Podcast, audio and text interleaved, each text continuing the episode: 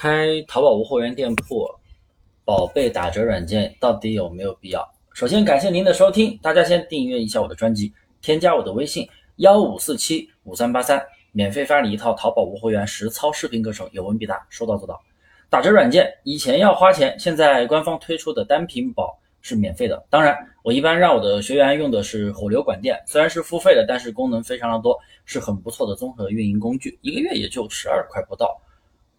但是呢，不管你用的是官方免费的打折软件单品宝，还是用的功能更多的火流管店，对于商品的打折操作，我觉得是非常有必要的。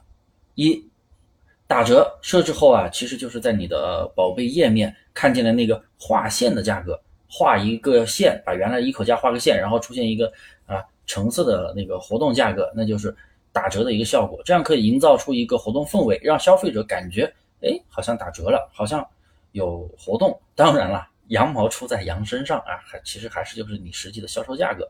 二，打折其实并不是无用功。你们可能觉得我这个宝贝我本来就是要卖一百五，我只是把一口价提高了，提高了三三百，然后我打折打了五折，然后还是卖一百五，就是实际价格。有人可能觉得是不是做了无用功？是不是感觉多此一举？并不会。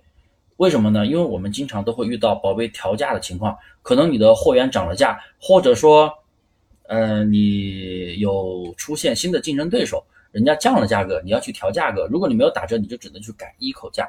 但是你改一口价的话，要注意，不管你改高还是改低，系统都会重新把你的权重刷新一下，掉流量就会比较厉害，可能。